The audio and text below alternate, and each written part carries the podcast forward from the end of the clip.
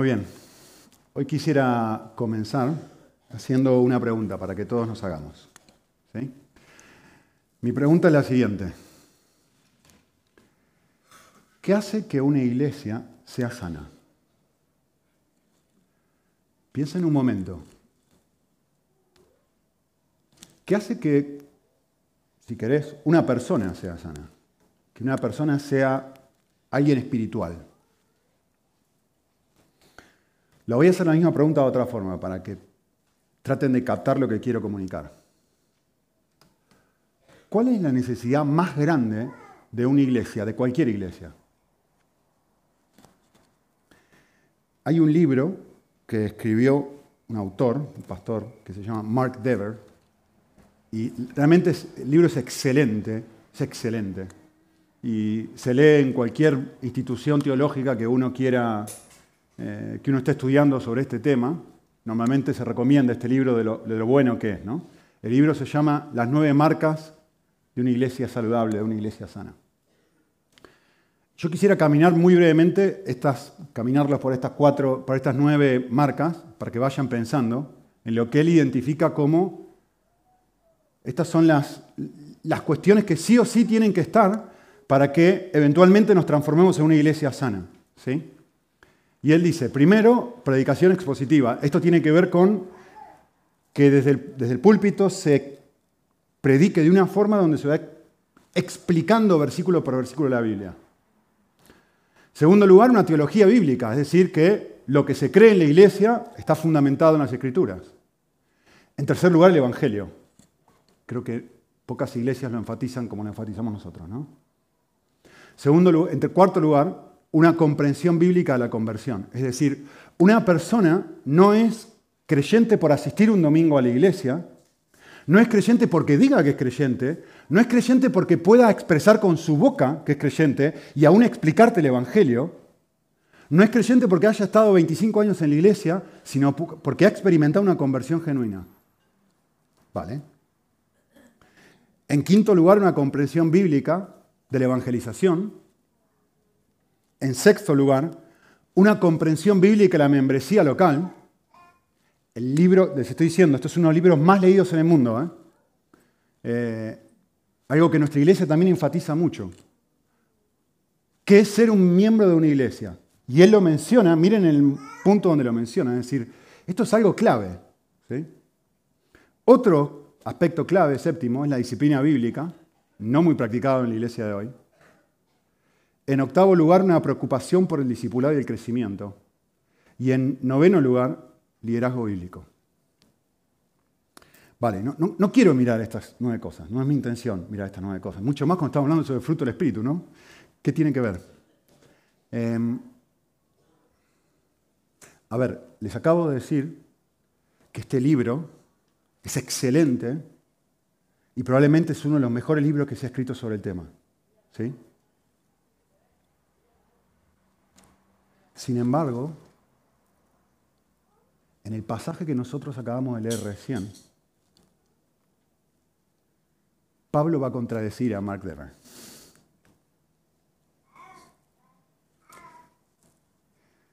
Pablo va a decir esto. Recuerden la pregunta. ¿eh? ¿Cuál es la cosa más importante para una iglesia? ¿Cuál es su necesidad más grande? Y yo quisiera decirles, aunque he afirmado que esto es muy bueno, ¿eh? yo quisiera decirles que hay algo mucho más importante que cualquiera de estas nueve cosas. Y que es lo que acabamos de leer en 2 Corintios 4. ¿Saben qué es eso?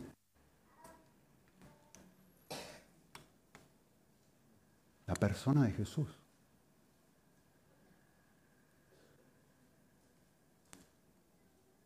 Si alguien enseña la Biblia, si alguien tiene una teología sana, si alguien predica el Evangelio, si alguien tiene una comprensión bíblica de la conversión, de la evangelización, y Cristo no está presente, no tenés nada.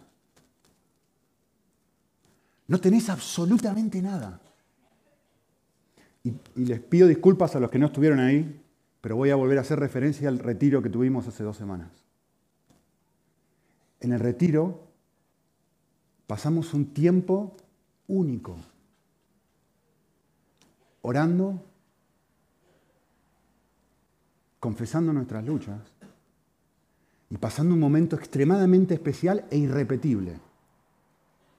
Y hubo algo ahí que ningún ser humano puede controlar. Hubo algo que nadie puede hacer. Hubo algo que ninguna predicación, ninguna teología, ninguna disciplina, ninguna preocupación, ninguna membresía, nada, nada, nada, nada puede hacer que eso esté ahí. Y justo eso es lo que necesitamos.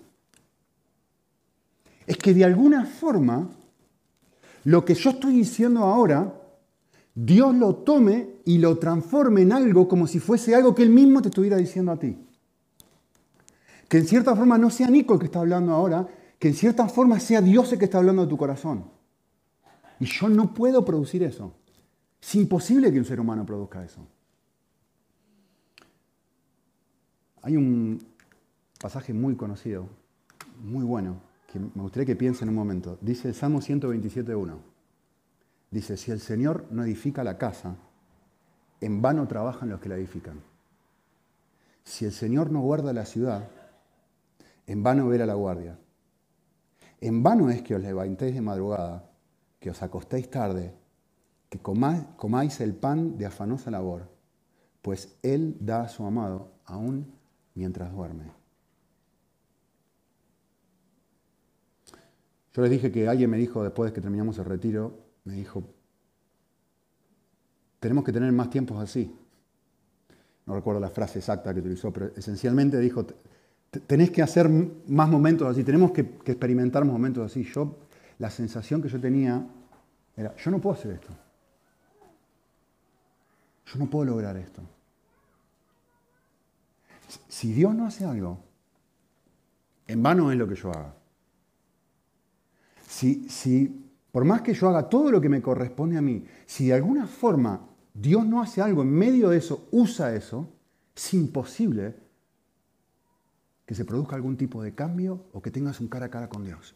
Yo no puedo producir eso. Y sin embargo, es paradójico, ¿no? Sin embargo, justo eso es lo que tú y yo necesitamos. No una persona dando un discurso, como yo estoy haciendo ahora, sino que de alguna forma ese discurso sea algo que Dios mismo te está diciendo. Miren, podríamos hacer la misma analogía. Miren, para que Traten de entender lo que quiero decir. Pensemos en 10 marcas de un hospital saludable. Perdón, 9 marcas de un hospital saludable. ¿Sí? Y, se me ocurrió a mí, se las iba a preguntar a Natanael, pero que es médico, digo, no, voy a buscarla yo. Miren esto. ¿Qué se necesita para que haya un hospital que funcione? Primero, un edificio de calidad. Cualquiera te diría que necesitas eso. ¿Sí?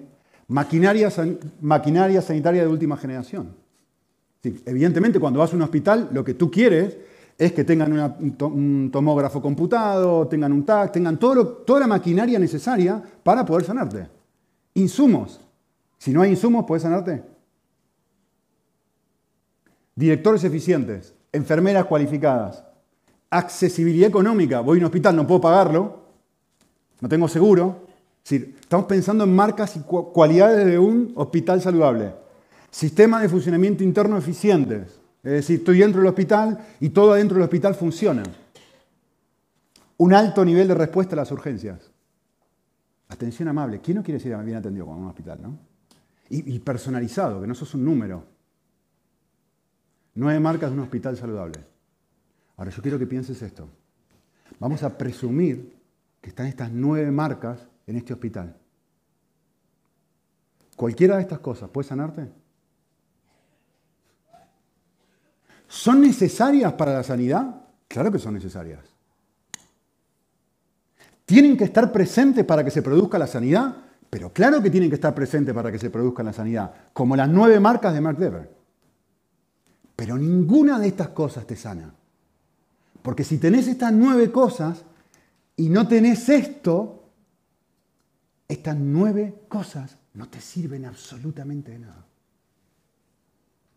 Lo que se necesita es un médico. exactamente lo mismo que nosotros necesitamos.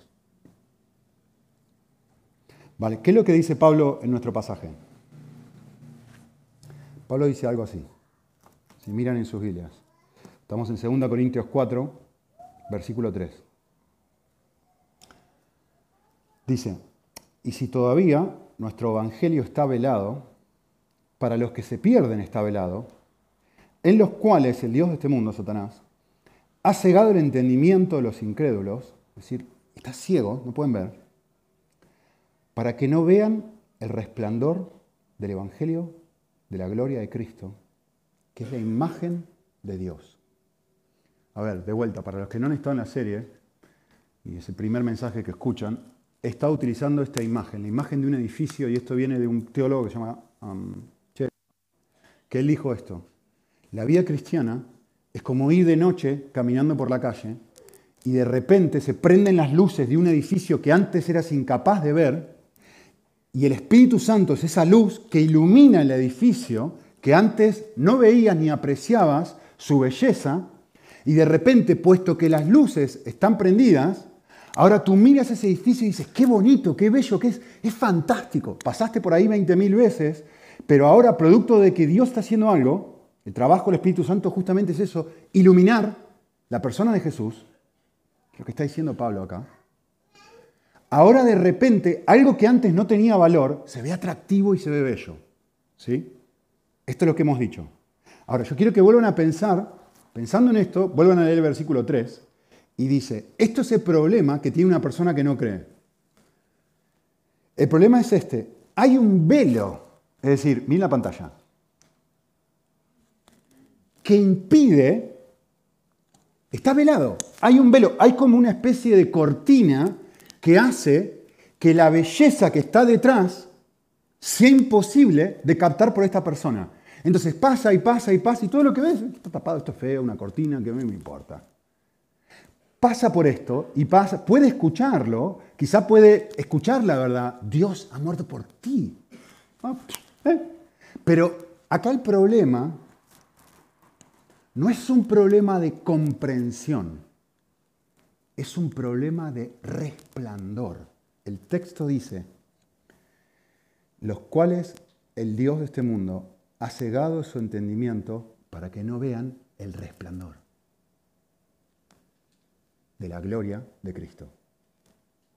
Es decir, para que no sean capaces de verlo atractivo, para que lo vean y digan, ah, me acuerdo cuando, cuando era chico, mis padres, mi padre puntualmente compró una finca enorme, cinco hectáreas, tenía una casa, tenía, repleta de árboles, pero eh, árboles centenarios, o sea, enorme, bellísimo. Tenía, mi padre iba todos los fines de semana, construyó un jardín inglés, todo, lo parquizó todo, imagínense, cinco hectáreas, enorme. ¿eh? puso ahí una cancha de fútbol, una cancha de vóley, en fin, y, la pasión de mi padre, claro, él trabajaba en Buenos Aires, en el centro, imagínense Madrid o Barcelona, repleto de coches y pa, pa, pa, pa. ¿Qué quería el fin de semana? Silencio, paz, tranquilidad, árboles, belleza, y se iba ahí todos los santos fines de semana. Pero ¿saben lo que hacía él? Tenía que arrastrarnos, a mí y a mis hermanos, para ir a la quinta, a la finca, como acá se dice finca, para ir a la finca porque yo, para mí, no tenía ningún atractivo. Yo quería estar en el ruido, yo quería estar con mis amigos, chicos adolescentes, yo quería estar... ¿Qué atractivo tiene estar en el verde? ¿Qué atractivo tiene para mí estar en la paz? Para mi padre era bellísimo, para mí una tortura. Y todos los fines de semana tenía que arrastrarnos y nosotros todos los hasta que finalmente se cansó y empezó a ir solo. Después de unos años la vendió, porque dijo, ¿y esto para qué sirve si no puedo disfrutarlo con mi familia? El problema no era, si yo pudiera, tenía que haber traído fotos, el problema no era la quinta, el problema era yo. Mis ojos estaban velados a poder, para poder apreciar la belleza de lo que mi padre me ofrecía. Y producto de eso, era incapaz de disfrutar algo que tenía un valor increíble. Hoy daría cualquier cosa por tener esa quinta. Cualquier cosa. Eh, Pablo dice en versículos 5 y 6, algo fantástico.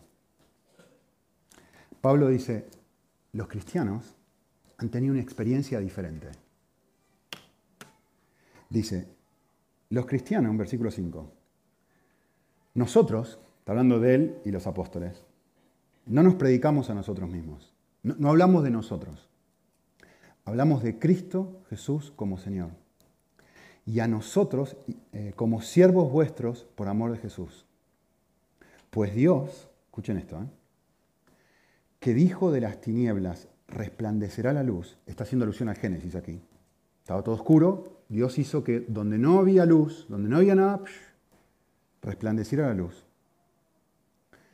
Él es el que ha resplandecido en nuestros corazones para hacer justamente esto, iluminar el conocimiento de la gloria de Dios en la faz de Cristo.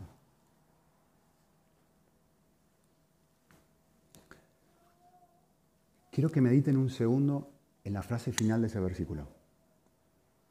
Y mírenlo en sus Biblias si lo tienen. ¿Qué es lo que está diciendo Pablo? Pablo está diciendo esto. Cuando Dios obra en tu corazón, cuando Dios te ilumina, sucede algo. Lo que sucede es que eres capaz de ver la gloria de Dios pero en un lugar muy especial, ¿eh? no en cualquier lugar. Uno puede ver, ¿qué es la gloria? La gloria es lo que hace a alguien bello. ¿Qué es la gloria de Messi? La gloria de Cristiano. Sus goles, su habilidad para jugar al fútbol, lo que lo distingue, lo que lo hace diferente, lo que lo hace único, lo que lo destaca por encima del resto, y uno observa y dice, esto es diferente. ¿Qué es la gloria de la ropa? ¿Qué es la gloria de Luis Vuitton o de eh, denme letra que no conozco de ropa. Armani o Lacoste. ¿Qué es lo que Gucci, ahí me van viniendo de a poquito, estoy pensando, estoy pensando en Marbella. Eh, ¿Qué es lo que hace a eso glorioso? Que se distingue, por, que tiene cualidades, que tiene características especiales diferentes al resto de la ropa, que merece la pena que yo pague, ¿cuánto cuesta un bolso en Marbella, en, ahí en el Puerto Banús? ¿4.000 euros? ¿5.000 euros? Yo he visto hasta 22.000 euros por un bolso. Perdónenme, mis ojos están velados.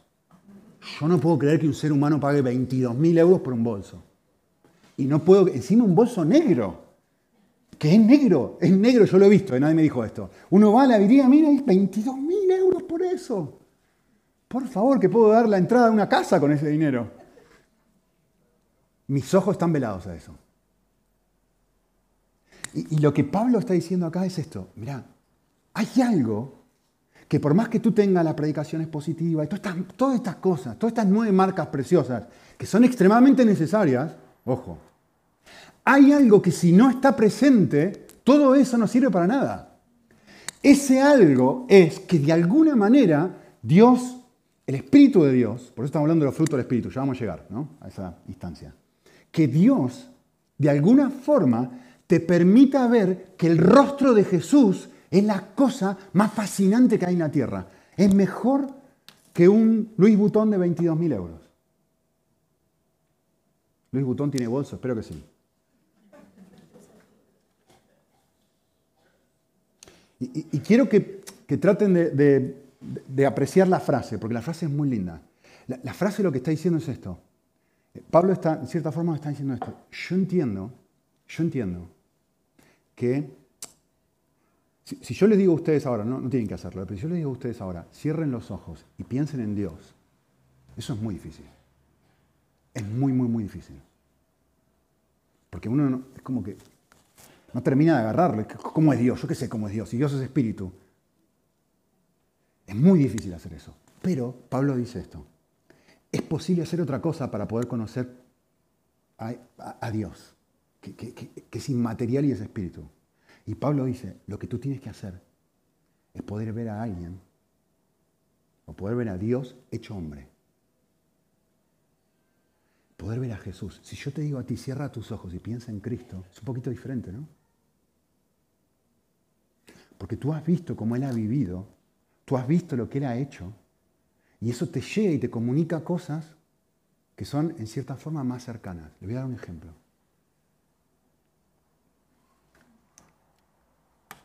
¿Qué fue la última cosa que hizo Jesús en su última noche en esta tierra? ¿Se acuerdan? Tomar una toalla. Lavar los pies.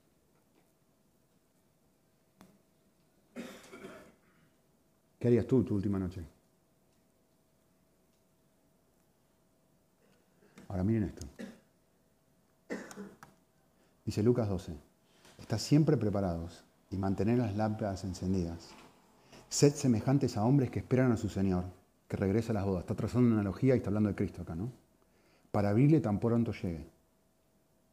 Dichosos aquellos siervos, ahora está pensando en el futuro, ¿sí? Y está diciendo, los siervos somos nosotros, el Señor es Jesús. Y miren lo que dice, dichosos aquellos siervos a quien el Señor, Cristo, al venir, es decir, en su segunda venida, halle velando. Ahora, esto es lo bellísimo. En verdad os digo que el Señor se ceñirá para servir, lo sentará a la mesa y acercándose lo servirá. La última cena otra vez. La última cosa que hizo Jesús, la última noche de su vida fue servir. Que es la primera cosa que va a hacer Jesús cuando vuelva. Exactamente lo mismo. Servir. Ahora quiero que pienses esto. Pablo está diciendo, tú puedes tomar esta realidad y esta experiencia y, y de alguna forma mirar y decir, Jesús es así el Padre es así también. Y ver el rostro de Jesús lavando los pies a los discípulos y pensar en lo que Jesús va a venir a hacer el día que Él vuelva. Todo el mundo sabe que tiene contexto eclesiástico, todo el mundo sabe que una famosa frase, ¿no? Jesús viene primero como cordero y después viene como león, ¿no? La primera venida se dejó matar, segunda venida, bla, bla, bla. Mira esto. Mira la consistencia del corazón de Jesús. Mira lo consistente, mira lo que no puede aguantar. Llega a esta tierra y lo primero que hace es servir. Esta es la clase de Dios que tú y yo tenemos.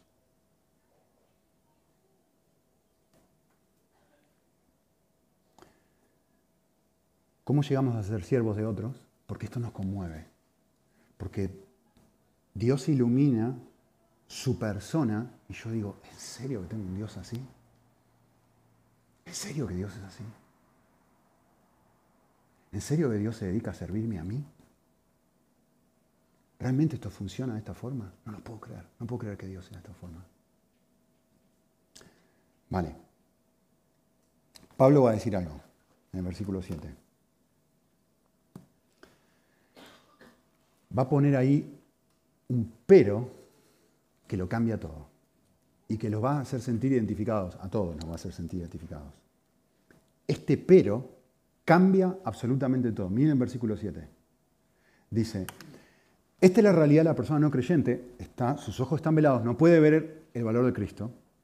Esta es la realidad de la persona creyente, de nosotros, el velo se ha movido, sí podemos ver el valor de Cristo, pero, pero, hay un pero, y, te viene muy bien y me viene muy bien, porque entonces todos decimos, a mí me cuesta esto, yo no veo esto siempre así. Y hay un pero.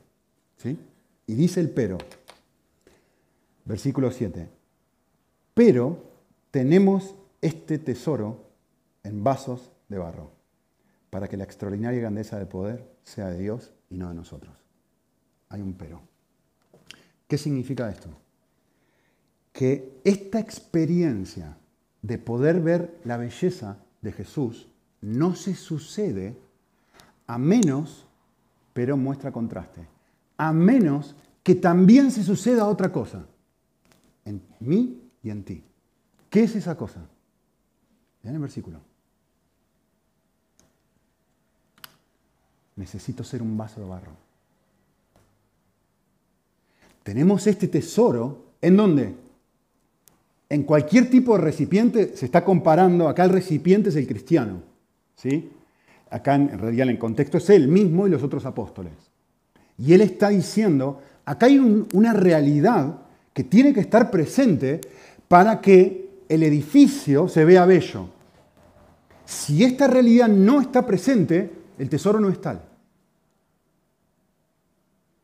Necesito ser un vaso de barro. Si eso no está ahí, olvídate del resto de cosas. ¿Sí? Y, aquí hay un detalle extremadamente llamativo, y, quisiera dar, mostrárselos, aunque no es mi punto principal, pero merece la pena. ¿Qué es el tesoro en el contexto? ¿Qué es este tesoro? ¿Qué piensan? Cuando habla de tesoro, ¿se refiere a Cristo? Cuando habla de tesoro, ¿se refiere a qué?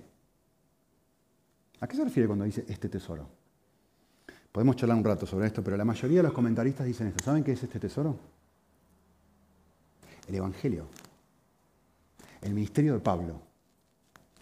Justamente por eso él dice, yo tengo este tesoro, lo que vengo compartiéndoles ahora, para que la extraordinaria grandeza del poder, del efecto, sea de Dios y no nuestra. ¿Sí? Ahora, este es mi punto, quiero destacar con esto. Quiero que pienses esto, quiero que pienses en una persona indigente que tiene muchísima hambre. Muchísima hambre, ¿sí? ¿Qué necesita? Obvio, ¿no? Comida. Entonces tú pasas por ahí y tú tienes algo que esa persona no tiene. Tú tienes dinero y tienes comida. Entonces, vamos a decir que te vas a, McDonald's y le compras uno de estos para llevar y se lo llevas a esta persona y se lo entregas.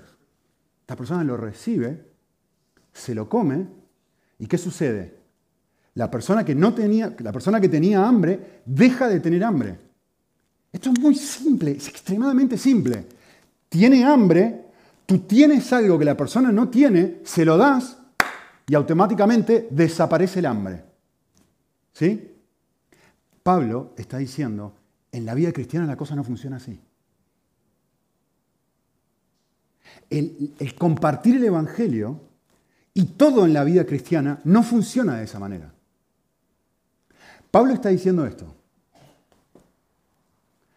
Hay algo que tiene que estar presente. Imagínate ahora una persona no creyente que no cree en Cristo y que no ve el valor de Jesús. Y resulta, ¿qué es lo que tiene esta persona? Hambre espiritual. Está vacía y necesita de Dios. Y tú, tú también tienes algo para darle. Antes tenías comida, ahora tienes el tesoro. Ahora tienes un tesoro para darle, que es el mensaje del Evangelio. ¿Sí? Pero ¿qué es lo que sucede? Tú le das ese tesoro y respuesta, nada. Nada. Ningún, la persona sigue con hambre. No produce ningún efecto. No la cambia. No la transforma. ¿Por qué? Porque no es, esto no funciona así. Aquí hay algo que tiene que suceder para que lo que yo haga tenga un efecto. ¿Qué es lo que dice el texto que tiene que suceder? Tenemos este tesoro en vasos de barro para que la extraordinaria grandeza del poder sea de Dios y no de nosotros. Es decir, aquí tiene que suceder algo, que cuando yo le ofrezco esto a la persona, los, el velo se ha corrido y vea el valor de lo que le ofrezco, que es un tesoro.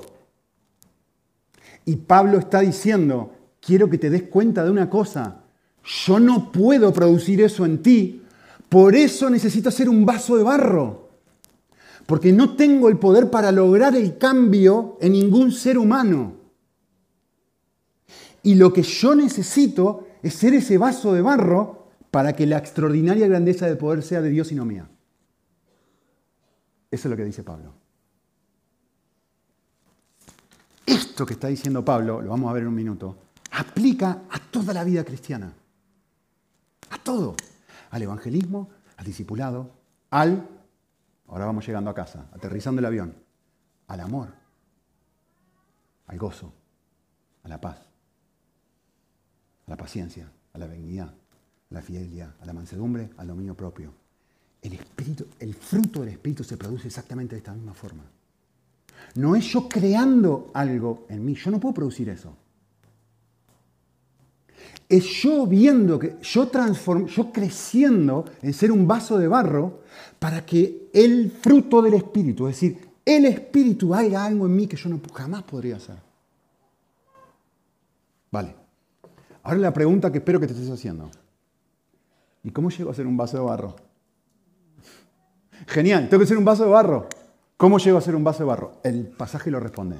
Miren el versículo 7, perdón, versículo 8. Pablo me va a decir qué es para él ser un vaso de barro. Versículo 8, aflicción. ¿Cómo llegas a ser un vaso de barro? Por medio de la aflicción. ¿Afligido en dónde? En todo. Pero sin ser agobiado. Perplejo, pero no desesperado. Perseguido, pero no abandonado. Derribado, pero no destruido. Llevando siempre en nuestro cuerpo a todas partes la muerte de Jesús. ¿Qué es lo que está diciendo Pablo? Pablo está diciendo esto. ¿Sabes cómo aprendes a hacer un vaso de barro? Por medio de situaciones desagradables y dolorosas que no elegirías.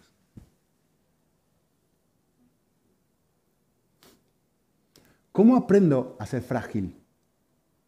Si tienes algo duro, ¿no?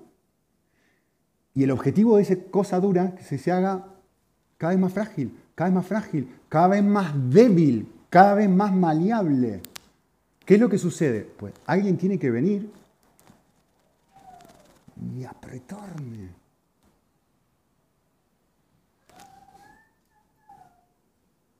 Y Pablo dice, Dios hace eso por medio de las aflicciones, por medio de todas estas situaciones que acaba de escribir recién.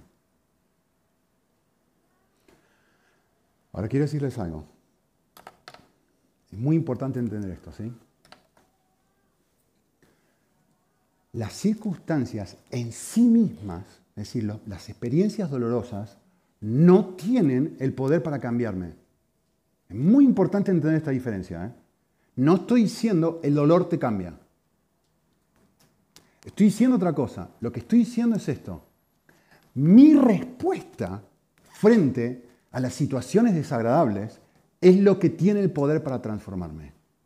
Mi respuesta, no las circunstancias en sí. Todos pasamos por momentos muy difíciles, de aflicción, de dolor, de maltrato, de situaciones que no nos agradan y que quisiéramos cambiar. Y uno dice, a veces eso te transforma en una persona cínica, te aleja de Dios. Lo que Pablo está diciendo no es eso, y vamos a ver en varios pasajes ahora, y en este mismo. Lo que Pablo está diciendo es mi respuesta a esas situaciones desagradables, es lo que tiene poder de transformarme. Pero, pero, y aquí está la clave, ¿eh? pero, si yo lo dejo aquí, ustedes pueden ir a Carrefour, sacar un libro de autoayuda y les va a decir exactamente estas mismas frases. Exactas, clavaditas, ¿eh? Te va a decir, mira, tú no puedes controlar las circunstancias y tu actitud, tu actitud hace la diferencia. Si tienes una buena actitud y aprendes y pa, pa, pa. Y te enseñan todo este proceso de automejorarte. Y de alguna forma pasar por las experiencias dolorosas. Así que si yo me quedo aquí, lo único que he hecho ha sido darles una, una charla sobre autoayuda. Y esto no es lo que Pablo va a decir. Y justamente lo que va a seguir diciendo ahora. ¿Sí? Y, escuchen bien esto, porque aquí está la clave. ¿eh? Hay algo más. No se trata de responder de forma positiva a mis situaciones negativas. Escuchen bien esto. ¿eh? Se trata de aceptar el objetivo que Dios tiene por medio de ellas. Y hay un abismo de diferencia entre una cosa y otra yo paso por una situación difícil y mi tentación es quiero salir, quiero salir, quiero salir, quiero salir, quiero salir. O tengo que tener una actitud positiva y enfrentar. No, no, no, no, no. No, es que quiero salir, no es que tengo que tener una actitud positiva, es que tengo que volver a preguntarme quiere hacer Dios en mí a través de esta situación difícil.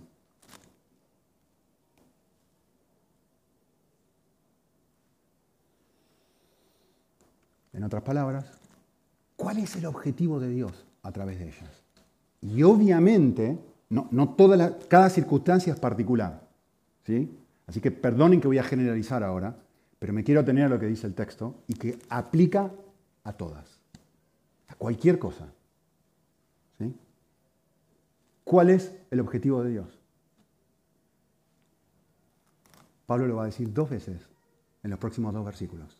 Lean conmigo dice, llevamos siempre en el cuerpo, por todas partes, la muerte de Jesús.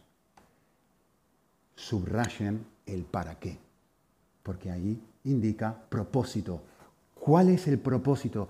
¿Cuál es el objetivo de pasar por todas estas situaciones que son dolorosas y dolorosas y dolorosas y dolorosas y difíciles y difíciles y difíciles? ¿Cuál es el propósito? Versículo 10 te lo dice en una sola frase. Para que la vida de Jesús se manifieste en nuestro cuerpo. Porque nosotros que vivimos constantemente, y ahora generaliza, ¿eh? dice, no dice, no, no, no, esto es algo exclusivo para mí, no, no, no, no, no, no, no, está diciendo, nosotros que vivimos, voy a volver a esta frase, constantemente estamos siendo entregados a muerte por causa de Jesús. Estamos pasando situaciones difíciles, difíciles, difíciles. ¿Por qué? Por ser cristianos, porque no respondemos a las circunstancias de la misma forma que responde cualquier persona. No, no, no, no, no. Nosotros por causa de Jesús respondemos de forma distinta. Subrayen el para qué, versículo 11. ¿Para qué? Vuelve a decir otra vez la misma frase. Para que la vida de Jesús se manifieste en nuestro cuerpo mortal. Pablo, ¿para qué es todo esto? Para lo que se olvidó de mencionar MacDever. Para que Jesús deje de ser un concepto, deje de ser una creencia, deje de ser una religión, deje de ser una idea y puedas tener un cara a cara con Él y cada vez más Él sea lo que realmente es, el tesoro, la perla de gran precio.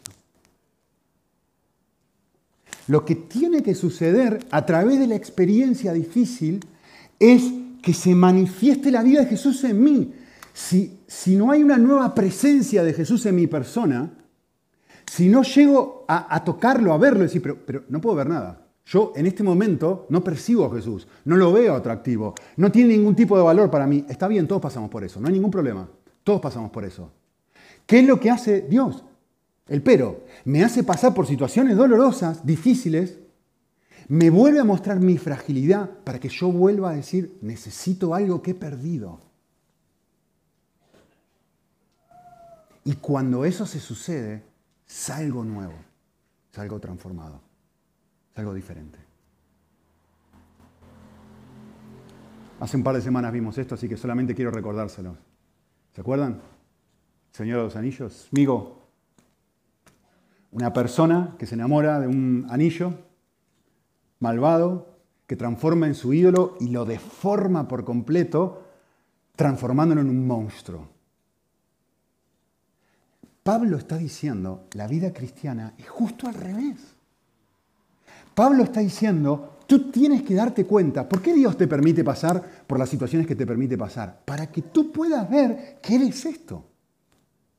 Que eres un vaso de barro. Y para que al ver que eres un vaso de barro, vayas a buscar lo que no tienes, poder. Vayas a buscar a quien realmente necesitas para poder llegar a ser la persona que quiere transformarte.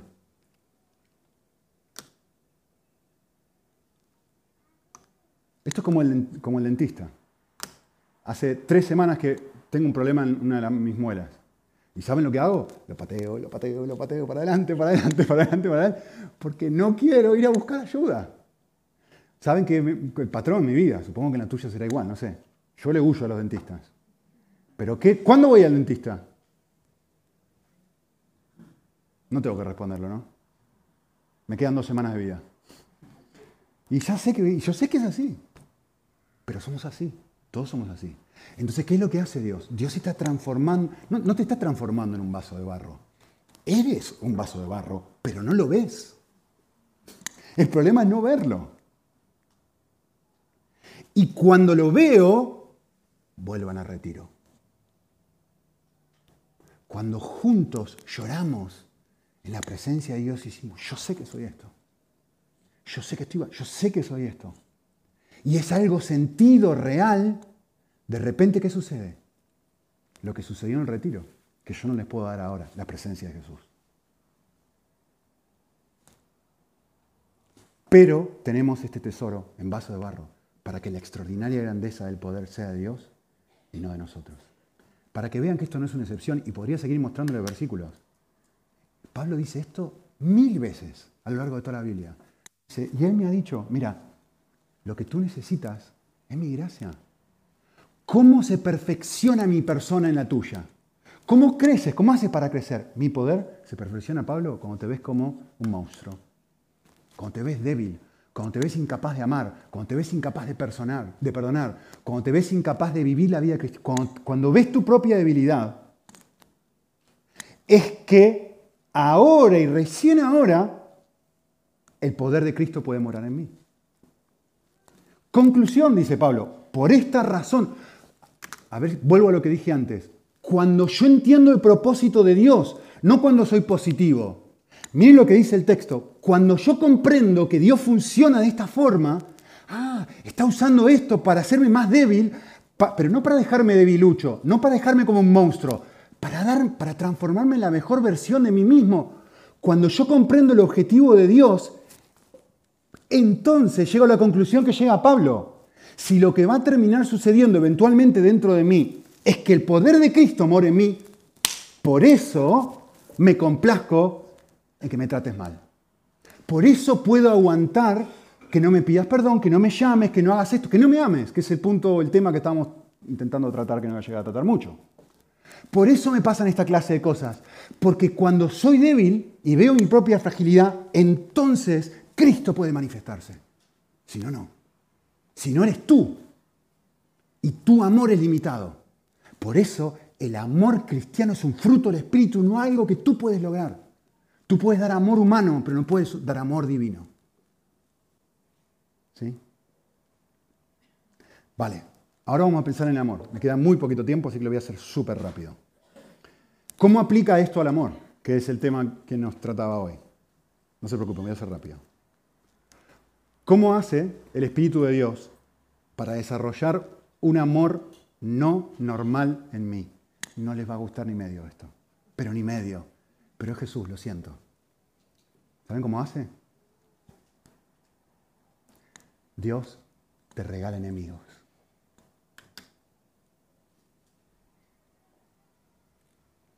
Dios te regala gente que te lastima, gente que te hiere, gente que te trata mal,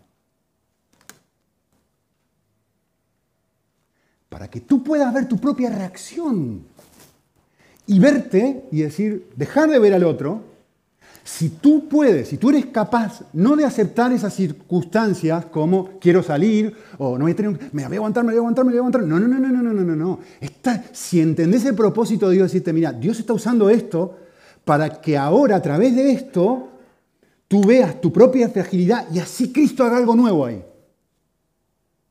Pero ¿cómo lo va a hacer? si estamos hablando del amor, a menos que te ponga estratégicamente personas alrededor tuyo que te hieren, que te las, tu esposo, tu esposa, tu amigo, tu amiga, yo. ¿A cuántos he herido aquí? Unos cuantos. Quiero que piensen esto. ¿Qué es un enemigo? Un enemigo no es alguien que vive en otro país. Un enemigo es cualquier persona que se interpone en tu felicidad es cualquier persona que entorpece tus deseos. Yo puedo ser un enemigo tuyo en 10 minutos. O de mi esposa, o de mi hija, o de mis hijos. Quiero ir, papá, quiero ir a McDonald's. No, mi amor, hoy vamos a comer a casa. Soy su enemigo. Me entorpezco, me pongo en el medio de su felicidad. ¿Cuál va a ser su reacción? ¿Por qué, ¿Por qué Dios me pone a mí como padre sobre él? Porque está queriendo enseñarle cosas también a mi hijo. O quizás está queriendo enseñarme cosas a, a mí a través de mi hijo. Voy a ceder está, está en medio de mi camino ahora, pero puedo cambiar. Es alguien que me hiere, un enemigo, infligiéndome algún tipo de dolor o quitándome algo que es valioso para mí. Prestigio, amistad, dinero, un ascenso, un deseo, cualquier cosa. Y después viene Jesús y dice esto. Dice, estamos hablando del amor, ¿no? Con fruto del Espíritu como amor. Viene Jesús y dice, vale, yo te quiero decir algo, te voy a dar una orden para que te quede clarito. Lo que tú tienes que hacer es amar a tus enemigos. Y uno dice, no, Jesús, cualquier cosa, pero eso no. Porque si solamente amas a los que te aman, eso no es fruto del Espíritu. Eso es algo que hace cualquier persona. No hace también lo mismo los recaudadores de impuestos. Eso lo hace cualquier persona. Ahora, quiero que reflexiones algo. Y te va a llamar la atención esto. Jesús es sádico.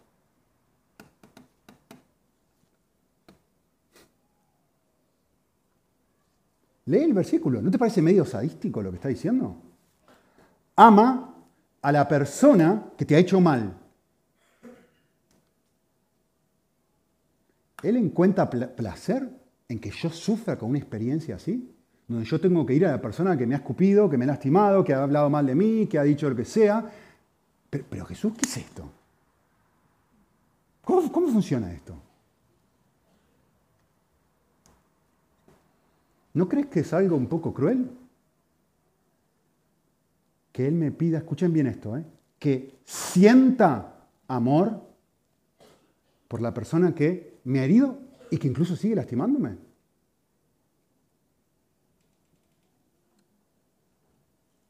Vale, vamos a responder esto. Yo quisiera plantearles una hipótesis. Mi hipótesis es esta. No le va a gustar ni la van a aceptar al principio. Amar a un enemigo nunca es un acto desagradable. Nunca es un acto desagradable. Por definición, amar es una acción placentera, si no, no es amor. Él no me está diciendo tolera a tu enemigo, me está diciendo malo. Ni siquiera está diciendo acá perdonalo, está diciendo amalo. Siente por él algo agradable, desea su bienestar. Desealo, es la idea. ¿Sí? Vale. Yo quisiera decir esto, si realmente estás amando a alguien, siempre y en toda situación es un acto atractivo, gozoso y grato. Y nunca es una acción amarga o penosa. Cuando realmente amas de verdad, ups, cuando realmente amas de verdad, déjenme decirlo, si me parece no lo puse en la pantalla. El placer, escuchen esto, porque ahora está la clave, justo no la puse. El placer que resulta de mostrar amor, escuchen bien, ¿eh? El placer que resulta de mostrar amor supera al acto de sacrificio de hacerlo. Lo digo de vuelta. El placer que genera amar a la persona supera al acto de servicio, al acto de sacrificio, perdón, que se realiza. No, no lo puse. Es decir, se puede llegar al punto donde amar minimiza o apaga el dolor que uno siente. No se niega el dolor, no nos tapamos los ojos frente al dolor que me ha infligido la persona, pero sucede algo dentro de mi corazón que es tanto más valioso que este mal que me hizo la persona, que hace así. Este mal ahora se ve lo peor. Borja me dijo que no sé qué cosa, el otro me dijo que no sé qué otra, y mi esposa, mi mujer, mi hija, esto duele, duele, duele, duele. Pero es posible que pase algo dentro de mi corazón que supera tanto a esto que me permite a mí ver esto como algo mínimo en comparación con el valor y el placer que esto genera. Ejemplo simple, comprarle algo a mis hijos. Papá, me comprás, papá, me comprás, papá, me comprás. Comprarle algo a mis hijos cuesta dinero, demanda un sacrificio. Pero ver a mis hijos felices supera el sacrificio que demanda el tener que gastar dinero en algo que yo nunca jamás me gastaría, chuches. Lo que sea, juguetes. Tengo 45, creo, 46, por ahí, qué sé yo, algo por ahí cerca. No, ya no gasto el dinero en eso, pero el placer que, que me da a mí hacer esto me permite hacer esto otro, con gozo y con alegría, porque lo supera, aunque los juguetes cuestan cada vez más caros, ¿no? Padres. Pero el placer supera o minimiza el dolor. Y esto es lo que sucede aquí. Ahora la pregunta es, es esta. ¿Es posible aplicar esto a mis enemigos? Ah, uno dice, bueno, los niños, qué lindo. Sí, muy lindo, Nico. Genial. Con los niños se ve fantástico. ¿Pero es posible aplicarlo a nuestros enemigos? Bueno, la respuesta es obvia. No. Claro que no. Por eso no lo puedo hacer. Por eso lo que necesito es algo que no tengo. Por eso, la clave no es esforzarme por amar a la persona que no amo. Por eso, la clave es estar lo suficientemente conectado a Jesús al punto que su persona sea algo tan valioso para mí, tan increíble, tan bello y tan atractivo, que supere en valor al dolor que me causó la otra persona. Cuando eso suceda, cuando eso sucede, soy un vaso de barro, soy una persona débil, ¡pah! se manifiesta el poder de Jesús en mí. Lo que yo necesito es la presencia de Cristo. Lo que yo necesito para amar a un enemigo es que Jesús sea mi perla de gran precio. Cuando eso sucede, olvídate, puedes amar a cualquiera. Ejemplo simple, creo que se, los he dicho antes, pero ejemplo simple. Tienes un millón de euros en el banco. Estás caminando por la calle, tienes 10 euros en el bolsillo, viene una persona y te roba los 10 euros. Si tú no tienes para comer y te roban los 10 euros, probablemente salgas corriendo detrás de la persona a buscarlo y lo odies porque te ha quitado lo único que tenías y decís, esto es tan valioso para mí, me has quitado lo que más valor tiene. Pero si tienes un millón, 10 millones de euros en el banco y te roban 10 euros, bueno, ¿te puede doler un poquito? Sí, te va a doler, son 10 euros. Ahora, la pregunta del millón es esta. ¿Es Cristo como 10 millones de euros para ti? Cuando lo es, lo que te hacen las demás personas es como si te robaran 10. Y eso es lo que dice Pablo. Y el amor como fruto del Espíritu funciona de esa forma. Tú necesitas llegar al punto donde Cristo es tan valioso para ti que el resto de cosas, como dice Pablo varias veces, desvanece, se transforman en basura. Literalmente en griego, caca de perro, dice Pablo en Filipenses. ¿Por qué? Porque se comparan con, el incomparable valor de la persona de Jesús. Entonces, respuesta simple ¿Cómo podemos hacer, o cómo hace, mejor dicho, para darnos amor por alguien que no sentimos amor? Lo que Jesús hace es lo que nadie puede hacer. Yo puedo, a mi hija no le gustan los tomates. A mi hija no le gusta el tomate. Yo como padre puedo obligarla a comer tomates. Lo he hecho, muchas veces lo he hecho. Mi amor, lo siento, no te gustan, tenés que comer, te hacen bien. Yo no puedo meterme dentro de ella y hacer así, cambiar su corazón para que le gusten los tomates. Dios sí. Dios sí. Dios puede hacer eso en ti y en mí. De hecho, si eres cristiano, ya lo hizo. Porque el Espíritu Santo está dentro de tu corazón y es capaz de hacer ese cambio de deseo al punto de que esto que ahora parece tan valioso, me hirió, me lastimó, me dijo, me... Digas, no. ¿Cómo hace Dios? Para que yo ame a la persona que me cuesta amar, es aumentando mi deleite en Él. Cuando aumenta mi deleite y mi aprecio de Él, entonces puedo amar. Aún a mis enemigos. Se transforma en una acción placentera. Tengo lo que antes no tenía. A Jesús para hacer algo que antes no podía hacer, amar.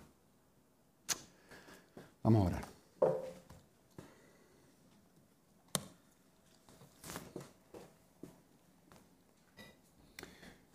Señor,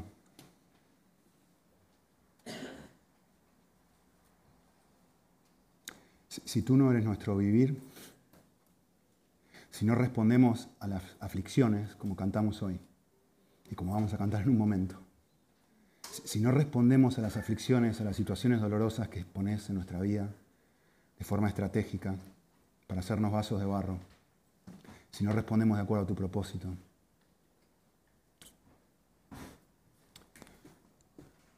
jamás vamos a crecer, Señor. Y por eso necesitamos de ti.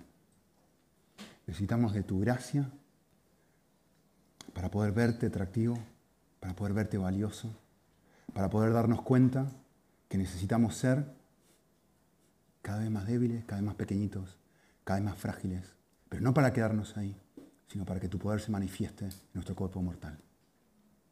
Por favor, Jesús, obra en nuestra iglesia, de tal forma de que estas verdades que hemos compartido calen profundo en nuestro corazón, las vayamos pensando a lo largo de la semana y filtremos nuestras circunstancias de acuerdo a tu objetivo y no de acuerdo al nuestro.